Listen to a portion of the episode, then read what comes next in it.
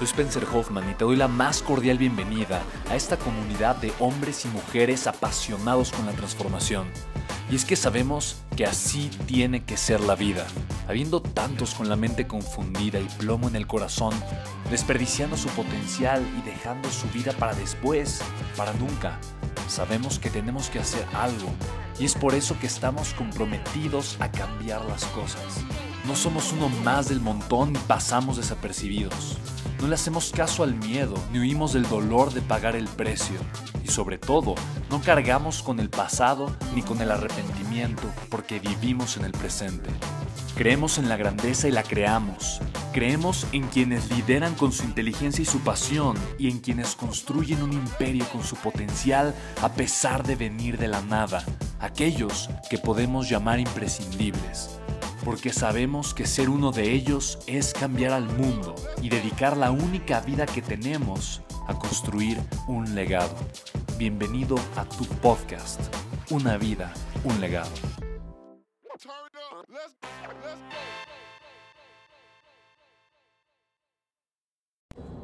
Hola chicos y chicas, bienvenidos a mi podcast. Estoy muy contento, de hecho estoy aquí camino al retiro que vamos a hacer con el Lama Tritul Rinpoche. Vamos en el auto. Estoy muy contento de grabar este podcast aquí con ustedes. Es una edición especial este episodio, porque literalmente lo que se trata o la forma en la que vamos a grabar este podcast o este episodio es respondiendo a varias preguntas que me hicieron en social media. Hay muchas preguntas que me llegaron, muchas son muy buenas, así que bueno, estamos eligiendo las mejores. Em, así que venga, eh, ¿cuál es la primera pregunta?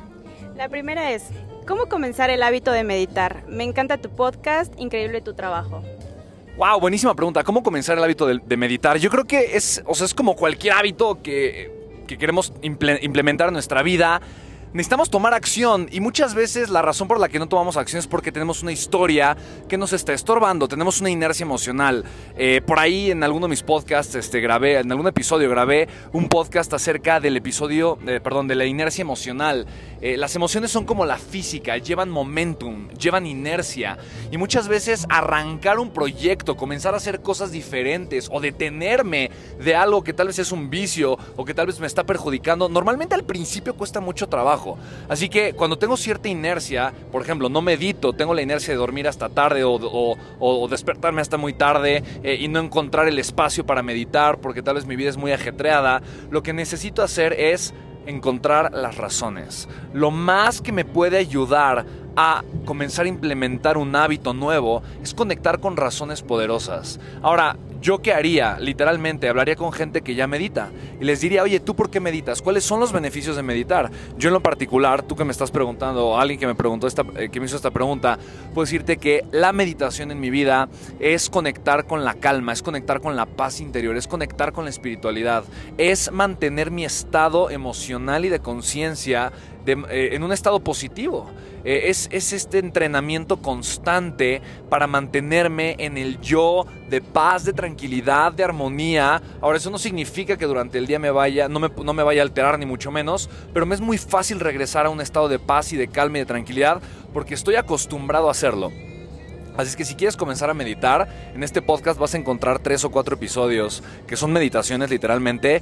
Yo te recomendaría que te pusieras los audífonos y que comenzaras a meditar. Deja guiarte por las meditaciones, deja guiarte por estos audios y al final dime cómo te sentiste, qué sucedió. Si te cuesta un, un poquito de trabajo comenzar, pregúntate cuáles son los beneficios detrás de la meditación, eh, qué cosas positivas te traerían y sobre todo, qué cosas negativas, o no necesariamente negativas, pero de qué te perderías si no lo hicieras, ¿va? Eh, siempre es bueno conectar con razones de placer y razones de dolor y de esa forma es como más vamos a tomar acción. ¿Qué es la motivación? Ok, otra pregunta muy interesante. ¿Qué es la motivación? A mí muchas veces las personas me dicen, oye, es que eres un excelente motivador y les voy a ser muy sinceros. En un inicio esto como que me molestaba un poquito decía, yo no quiero ser motivador, ¿por qué me dicen motivador? Pero al final de cuentas me di, digo, me di cuenta de algo. Sí soy motivador ¿Y el motivo, por qué? Porque motivar significa darle motivos a las personas. Y definitivamente cuando me paro en un escenario, platico con una persona, la persona termina teniendo más motivos. Yo creo que la motivación es eso, es, es encontrar los motivos. Eh, la motivación, ser una persona motivada, es una persona que tiene motivos en la vida para actuar, para crear, para hacer, para brillar, para tomar acción, para despertarse, para pagar el precio, para atreverse a hacer algo grande. La motivación es estar conectado con los motivos. Las personas que no, que no son automotivadas, es más, hay un estudio que, que saca Jim Collins en uno de sus libros y justamente dice que, que, las empresas grandes, los emprendimientos que llegan a, crear empresas multibillonarias, tienen un factor, un factor muy particular. Los líderes de esas empresas son personas automotivadas, son personas que dentro de sus hábitos está la motivación y la motivación personal. No esperan que alguien más los motive, pero ellos se motivan a, a sí mismos. Es muy importante que aprendas a automotivarte y que no esperes que la, los motivos, las razones para tomar acción, para ser feliz, eh, para disfrutar de la vida, para conectar con el presente, para dejar en tu vida o en tu camino lo que te esté estorbando, que no lleguen de otras personas, pero que lleguen de ti. Ser una persona automotivada yo creo que es uno de los peldaños más importantes para una vida de grandeza. Definitivamente no veo a una persona dejando un legado que no sea automotivada. Muy buena pregunta. Eh, cuál, ¿Cuál será la siguiente pregunta? Siguiente, ¿cómo explicar a los niños la importancia del autoconocimiento? Wow, qué bonita pregunta. ¿Cómo explicar a los niños la importancia del autoconocimiento? Yo creo que, eh, digo, soy padre de dos, tengo dos pequeños, y yo creo que el autoconocimiento eh, parte de la autoconciencia. Soy consciente de mí, como soy consciente de mí, entonces me conozco. Como me conozco, entonces eh, puedo mejorar, puedo crecer, puedo decidir acerca de mí.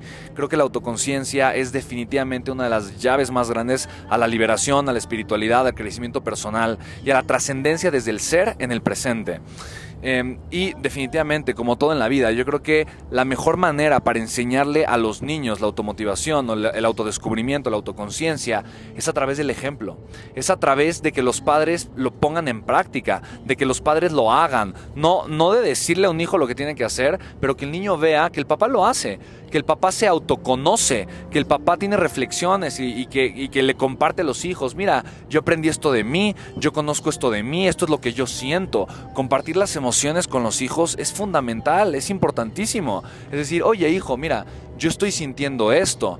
Y eso no significa que yo vaya a actuar de una manera negativa yo me estoy sintiendo enojado o me estoy sintiendo triste, está pasando esto, yo me observo de esta forma eh, y, si yo se lo comparto a mis hijos, mis hijos van a hacer conciencia en sus, en sus propias vidas cuando eso esté sucediendo con ellos mismos. Ahora, es importante que yo le comparta lo que estoy viviendo, lo que estoy pensando, lo que está en mi mente y en mi corazón y también le comparta lo que pienso hacer al respecto. En pocas palabras, no solamente te digo lo que hay en mi vida, ¿no? Pero también soy responsable y te enseño a ser responsable con ello. De, tal forma que eh, el hijo va a aprender lo que ve que el papá hace, no lo que el papá le dice. Y otro, otro tema que considero que es fundamental, mucho, mucho, muy importante, es enseñarle a los hijos o demostrarle a los hijos el no juicio. Eh, no juzgar creo que es muy importante eh, y creo que enseñarle a los hijos como, como padres que yo como papá voy a poner límites, esto es correcto y esto es incorrecto, pero a pesar de que te equivoques no te voy a juzgar. No, no vas a dejar de ser menos valioso, no vas a dejar de ser menos persona, eh, no te voy a querer menos. Si te equivocas, te voy a ayudar a que seas responsable. Es más, te voy, a, te voy a hacer responsable de tus actos, pero no te voy a juzgar. Creo que un papá que enseña a un hijo el amor incondicional a través del no juicio va a tener hijos que se van, o sea, que van a estar, van a ser libres, libres de apego, libres de miedo y libres de ellos mismos o de los padres, ¿no? Sobre todo las expectativas que los padres puedan llegar a tener, ¿va? Muy buena pregunta, vamos con la siguiente.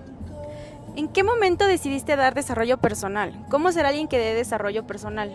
Ok, me imagino que la pregunta de en qué momento decidiste dar desarrollo personal significa en qué momento decidí tal vez impartir conferencias o dedicarme a instruir a las personas a través del desarrollo humano. Mira, yo creo que desde los 16 años que tuve la embolia, muchos de ustedes conocen mi historia, eh, si han escuchado otros podcasts, pero desde que tuve una embolia a los 16 años, yo creo que me convertí un poquito en, un, eh, en una persona que hablaba del desarrollo humano, porque para mí hablar del desarrollo humano es hablar de la conciencia. Punto. Y hablar de la conciencia es hablar de la transformación personal, es, hablar de vivir desde un, desde un estado distinto, vivir desde una mejora constante, es hablar de, de simplemente entregarme a vivir y dejar, dejar el miedo a un lado. Entonces, eh, cuando yo comencé a instruir el desarrollo humano fue cuando comencé a compartir de alguna forma mi experiencia de vida y las reflexiones que empecé a tener eh, a raíz de la embolia que tuve, del significado diferente que decidí darle a la embolia.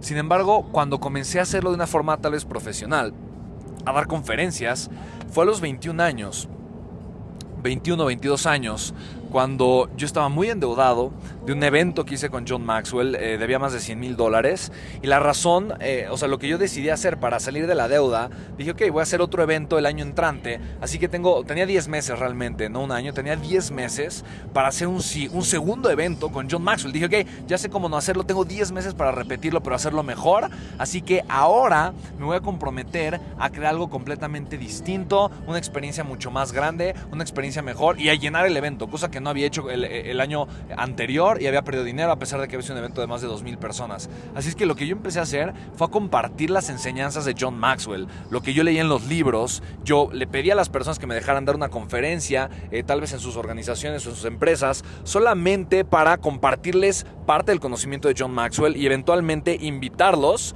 al evento, lo cual funcionó. Sin embargo, la gente empezó a decir, oye, nos encanta la forma tan apasionada con la que compartes la información, pones ejemplos increíbles, la forma en la que cuentas historia, eh, las historias, nos gusta mucho.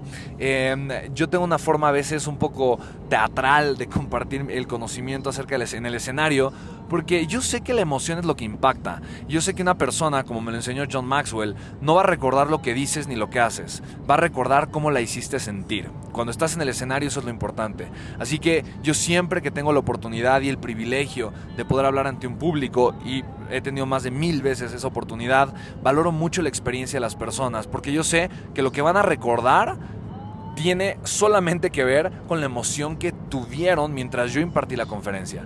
Y por eso mismo es que me aseguro de que tengan esa gran experiencia.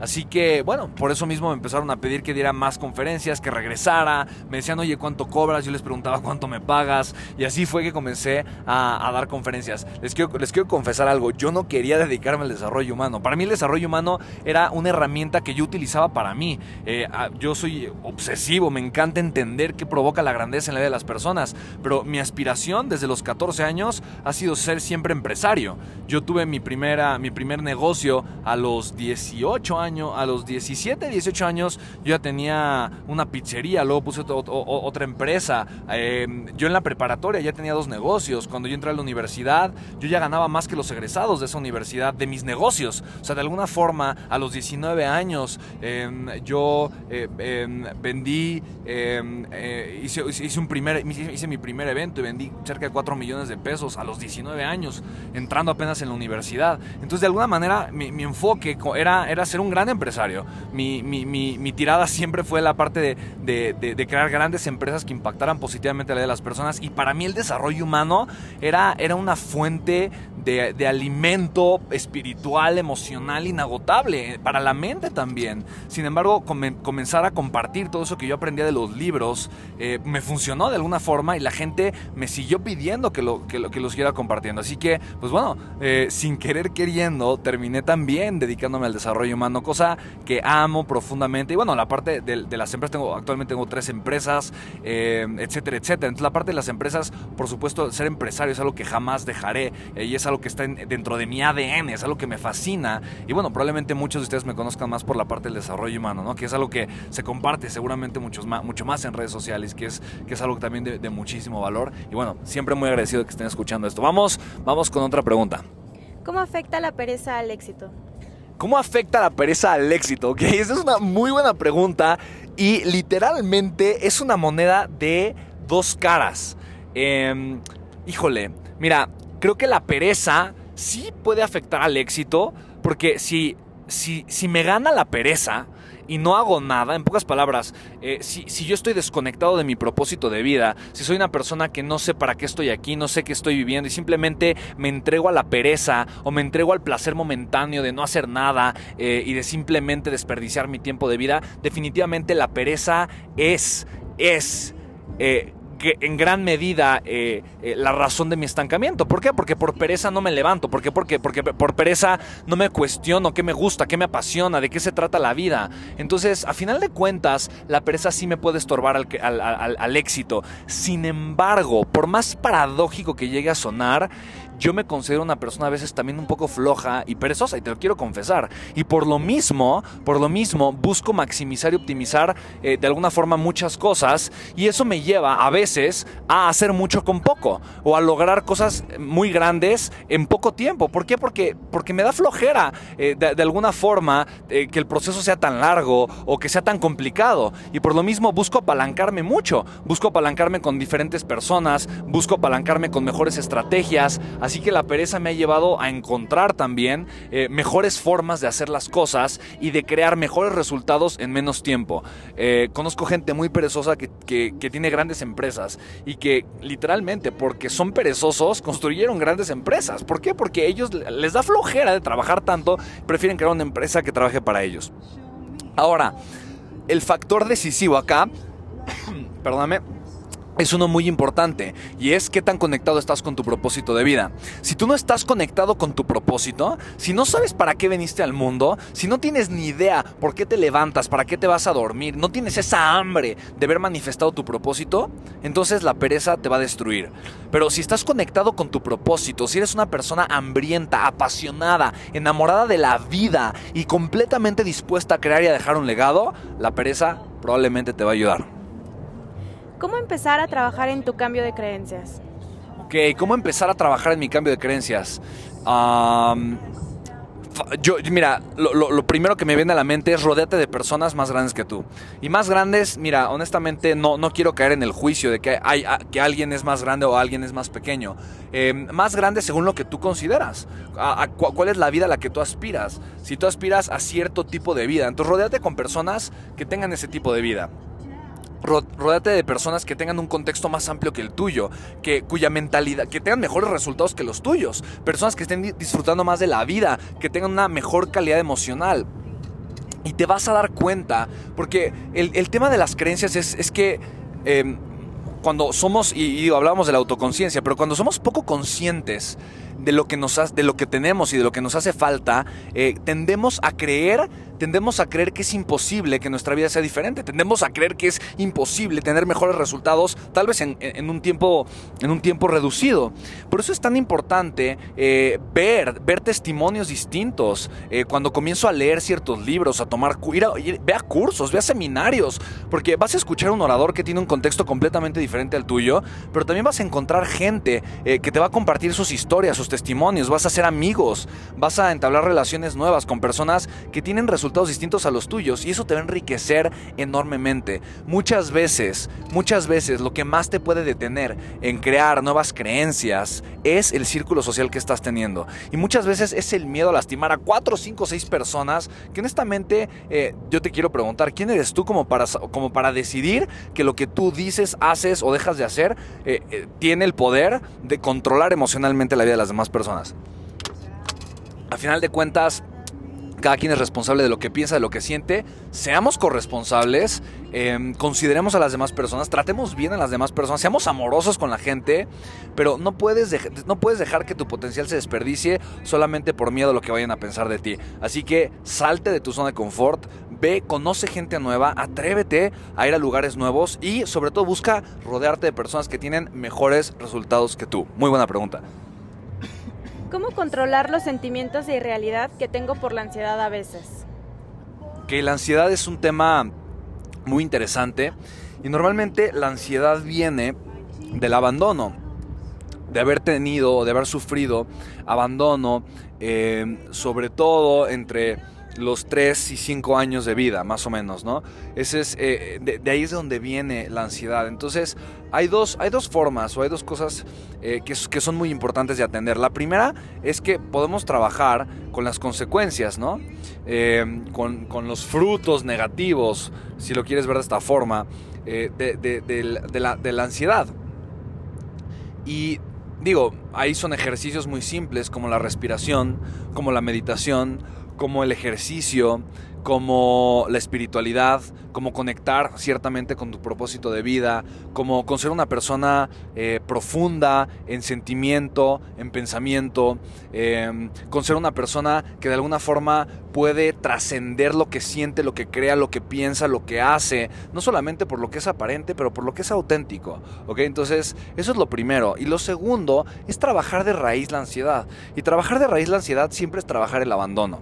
¿no? La ansiedad es la respuesta del abandono. Normalmente cuando una persona tiende a ser ansiosa, eh, tiende a necesitar que alguien le ayude a hacer las cosas, a necesitar que alguien le ayude a tomar decisiones. Es, normalmente una persona ansiosa tiende a comenzar fácilmente proyectos, pero a dejarlos sueltos si alguien no lo apoya a que esos proyectos se lleven a cabo. Entonces, em, para, para, para, de alguna forma eh, quitarle el poder a la ansiedad, es mucho, muy importante primero entender de dónde viene este abandono que he sentido tal vez por mucho tiempo.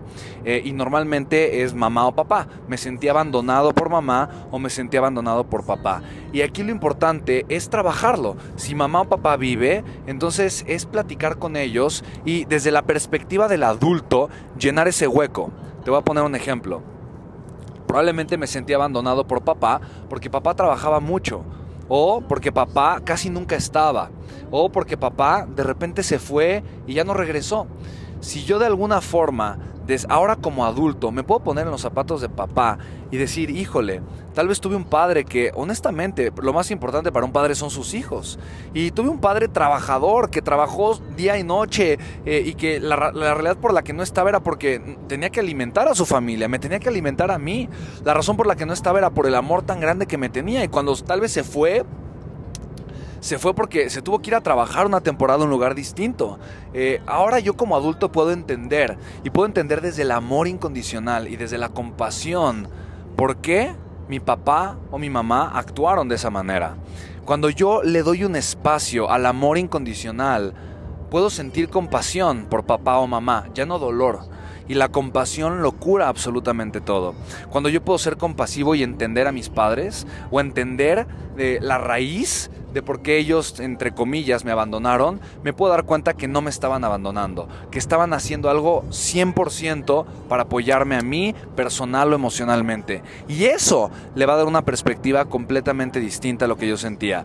Em, hablar con mi niño interior, el apapacharlo, el protegerlo, el, que sienta que yo estoy ahí, o simplemente explicarle a mi niño interior esta misma situación que te acabo de, de compartir, va a hacer que mi perspectiva cambie al 100% y por lo tanto mi nivel de ansiedad impresionantemente se va a reducir, ¿va? Eh, yo he tratado con muchas personas que de repente les doy alguna sesión de coaching o alguna consultoría o trabajo con ellas eh, y de verdad el tema de la ansiedad siempre es el mismo y es justo lo que te estoy compartiendo y de verdad son 10-15 minutos, así de rápido se puede curar y se puede trabajar. La importancia del autoconocimiento para poder tener metas. La importancia del autoconocimiento para poder tener metas. Ok. Em, sí, a final de cuentas, una meta es importante. Mira, una, una meta es, es, importante. Las metas son importantes, pero creo que las metas están sobrevaloradas. O sea, creo que la gente habla mucho de las metas y las metas y las metas. Y no, no estoy diciendo que no sean importantes. Las metas son muy importantes, pero creo que es más importante el autoconocimiento. O sea, la, meta es el resultado del autoconocimiento. Pero que, porque lo importante es el camino, no es el destino. Si en mi vida lo importante es cuánto gano, a dónde llego, cuánto crezco, eh, todo lo que logré, entre comillas, si, ese, si ese es a final de cuentas a lo que yo estoy aspirando, mi vida va, a tener poco sentido, mi vida va a tener, eh, el sentido de mi vida van a ser únicamente las metas. Eh, si yo, el autoconocimiento, yo lo ligo siempre a mi esencia, lo ligo siempre a mi propósito, lo ligo siempre a la razón por la que estoy aquí. Si yo me conozco, conozco por qué estoy vivo, por qué estoy en el mundo, por qué estoy aquí parado el día de hoy. Y por lo tanto, eso me genera certeza, me genera poder personal. Por lo mismo te comparto. Mientras más te conozcas, más vas a conocer tu propósito, más vas a, más vas a entender por qué estás vivo, viva, más vas a conectar con esa fortaleza interior. Y obviamente eso, va, eso va a resultar en que seas una persona determinada, constante, que paga el precio, que se levanta en su grandeza y que hace que las cosas sucedan. Y por lo tanto, las metas que te pongas, las vas a, simplemente las vas a, las vas a cumplir. Honestamente, mira, yo no pienso en metas, eh, o sea, de verdad, no, no, no pienso que las metas sean difíciles o, o, fáciles, no pienso en, los imposibles. Eh, digo, nosotros lo hemos visto eh, con, o sea, en, las empresas y hemos visto en, lo que, de, de repente lo que hemos hecho yo te puedo decir una cosa. Tal vez una, meta que tengo el día de hoy, una meta muy real que tengo el día de hoy, em, no sé, estamos haciendo eventos, llenando eventos de, mil personas en dos, tres semanas. Eh, esa meta probablemente hace un año o hace dos años, eh, no sé, para mí era prácticamente imposible, ¿te das cuenta? Sin embargo, ¿por qué ahorita es perfectamente posible? Bueno, porque crecí, porque tengo una visión completamente diferente. Pero, mi pero esa meta creció porque yo crecí. y yo crecí porque estoy conectado a mi propósito, no al revés no, no, no, no, no creció mi meta porque me enfoco en las metas, ¿no? Me enfoco en el propósito. El propósito es lo más importante. Y del propósito derivan las metas, ¿va? Entonces, espero haber compartido em, con mucho con mucho amor esto que, que, para mí es importante. Las metas son fundamentales, pero es mucho más importante mi propósito. Entonces, vamos a hacer unas tres preguntas más, ¿no? Y terminamos con este podcast. Venga, tres preguntas más. Acerca del propósito de vida. Pero ¿qué acerca con el propósito de vida? ¿Qué es el propósito de vida? Ok, ¿qué es el propósito de vida? Va, muy bien, buena pregunta. ¿Qué es el propósito de vida? El propósito de vida es la razón por la que naciste. Simple y sencillo, no voy a decir más. Es la razón por la cual tú estás aquí el día de hoy. El día de hoy tú, tú, eres consciente de estas palabras, eres consciente de lo que te estoy diciendo en este momento por algo, porque, porque hay un propósito, hay un para qué detrás de esto. Si crees, que, si crees que hay un propósito, si crees que no hay un propósito, es tu, es tu elección, es tu decisión.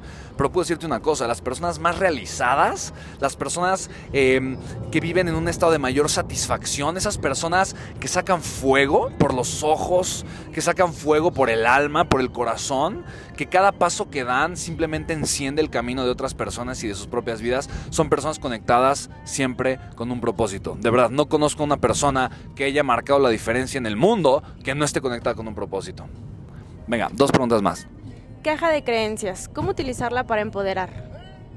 Caja de creencias, cómo utilizarla para empoderarlo. Ok, aquí es, digo, es un tema figurativo, una caja, ¿no? Y una caja que le pongo creencias. La caja de creencias es mi mente y es mi historia. ¿Cómo utilizarla para empoderarla? Es muy simple. Las creencias que yo tengo son las historias que me cuento.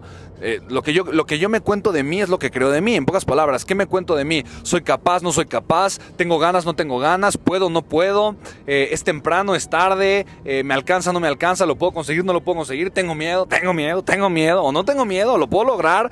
eh, esa es mi caja de creencias, lo que me estoy diciendo constantemente. Y es literalmente el 80 o 90% de mi éxito. Recuerda que lo, que la gente cree que es el éxito son los resultados, ¿no? Digo, seguramente la pregunta está enfocada en esto. O sea, ¿qué, caja de creencias o cómo la caja de creencias influye para tener ciertos resultados? Para mí, recuerda, el éxito es el camino, no el destino. El éxito es la persona en la que me voy convirtiendo a lo largo de los años. Es pagar el precio, es despertarme todos los días con amor y compasión a lo que estoy haciendo.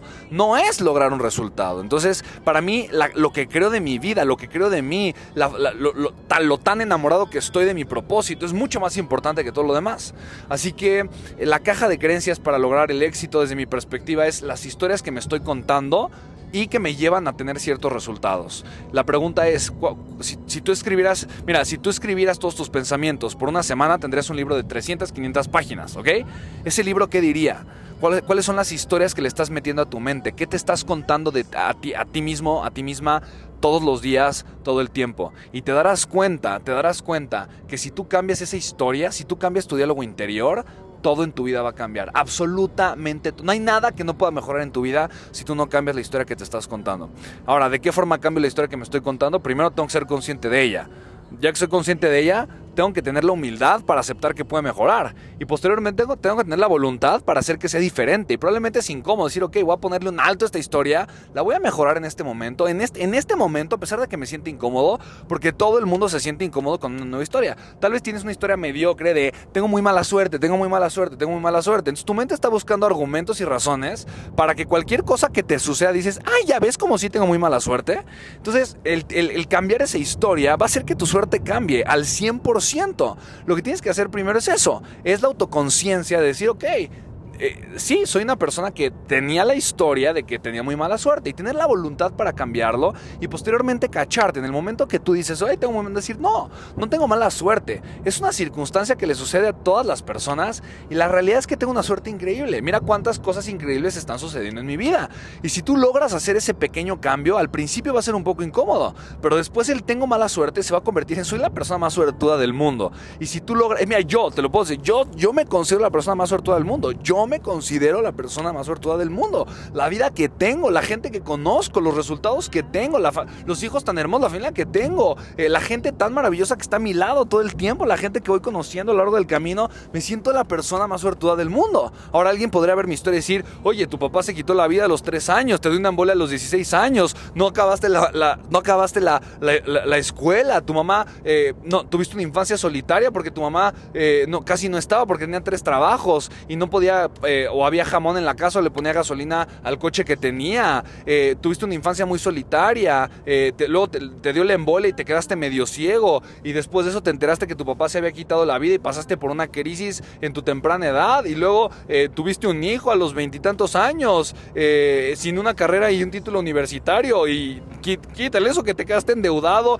y debías más de 100 mil dólares a los veintitantos años y luego tienes otro hijo con síndrome de Down y eh, tu hijo estuvo en terapia intensiva y se iba a morir. ¿Te, das cuenta? O sea, es la misma historia, pero honestamente por todo lo que, o sea, todas esas razones que te estoy comentando me hacen sentir suertudo. No, o sea, yo me considero la persona más suertuda, del mundo y por todo esto mismo que te estoy compartiendo. Te puedo decir, me, considero suertudo de que tuve una mamá extraordinaria que nos sacó adelante y que a pesar de todo supo darle la vuelta a las cosas. Me considero suertudo de, haber crecido sin un papá. Ahora, te lo estoy diciendo desde el amor, desde el amor incondicional. Me considero suertudo porque eh, y, amo, o sea, amo la mi figura paterna. Amo a mi, amo la imagen. Eh, no, no, no conocía a mi papá, o sea, lo conocí, pero no me acuerdo de él. Pero amo, amo lo que representó mi papá en mi vida y amo también la lección que me dejó con su ausencia. Porque mal, mal o bien, digo sí, no tuve ese cariño paternal que de alguna forma eh, siempre he anhelado, pero por el otro lado, tampoco tuve las limitaciones que de una o de cierta forma, pues él tal vez me hubiera, me impuesto. Entonces, todo, todo tiene dos lados y yo prefiero simplemente sentirme afortunado porque qué? Porque funciona, porque me hace crecer, porque me hace sentirme conectado con la vida y con la gratitud. Y para mí eso es mucho más importante que cualquier otra cosa. Así que sí, me considero una persona sumamente afortunada. Es más, me considero la persona más afortunada del planeta Tierra y siento que mi vida es increíble, independientemente de todo lo que ha sucedido. Venga, última pregunta. ¿Cómo organizar mejor tus metas? ¿Cómo organizar mejor mis metas? Organizando mejor mis razones. ¿No? ¿Para qué? ¿Para qué? Pregúntate para qué. Y si el para, si el para qué está en cada día de tu vida, las metas van a ser una consecuencia, ¿no? Lo hablábamos hace ratito em, con, cuando partíamos del propósito de vida. Yo creo que una mente ordenada, y digo, yo me apunto ahí, me hace falta de repente ordenar, soy muy acelerado, como te puedes dar cuenta, em, y por eso de repente necesito gente increíble que llega a mi vida y me ponga un poquito de orden, pero al final de cuentas, em, para mí es muy importante ordenar mis ideas, ordenar mis, mis emociones, pero alinearlas siempre un propósito.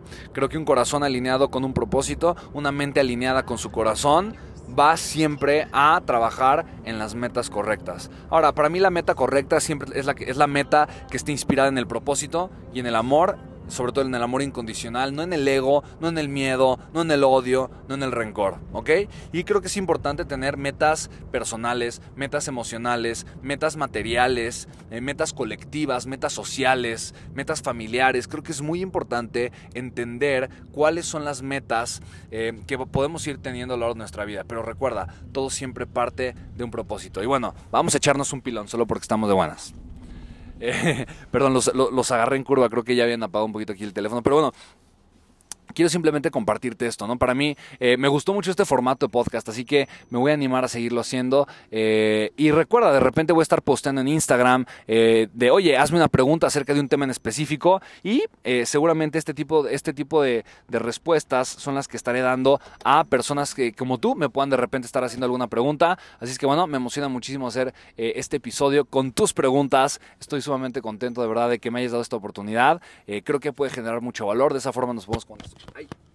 Ya no tirando el micrófono, perdón. De esa forma nos podemos conocer muchísimo mejor. Y bueno, pues recuerda, si no lo haces, seguirme en las redes sociales. Mi nombre es Spencer Hoffman. En Instagram me encuentras como Spencer Hoffman, arroba Spencer Hoffman. En Facebook igual, Spencer Hoffman. Twitter, arroba SpenHT. Para mí siempre, siempre es un gusto y un privilegio poderte servir con esta información. Te quiero mucho, gracias por tu tiempo y recuerda, suscríbete al podcast y lo más importante, si crees que este episodio te agregó valor, tú me agregarías una tonelada, tonelada, tonelada de valor compartiéndolo, ¿va? Te mando un abrazo enorme, ten un día o una noche extraordinaria, no importa en dónde estés, te quiero y espero verte muy pronto. Chao, chao.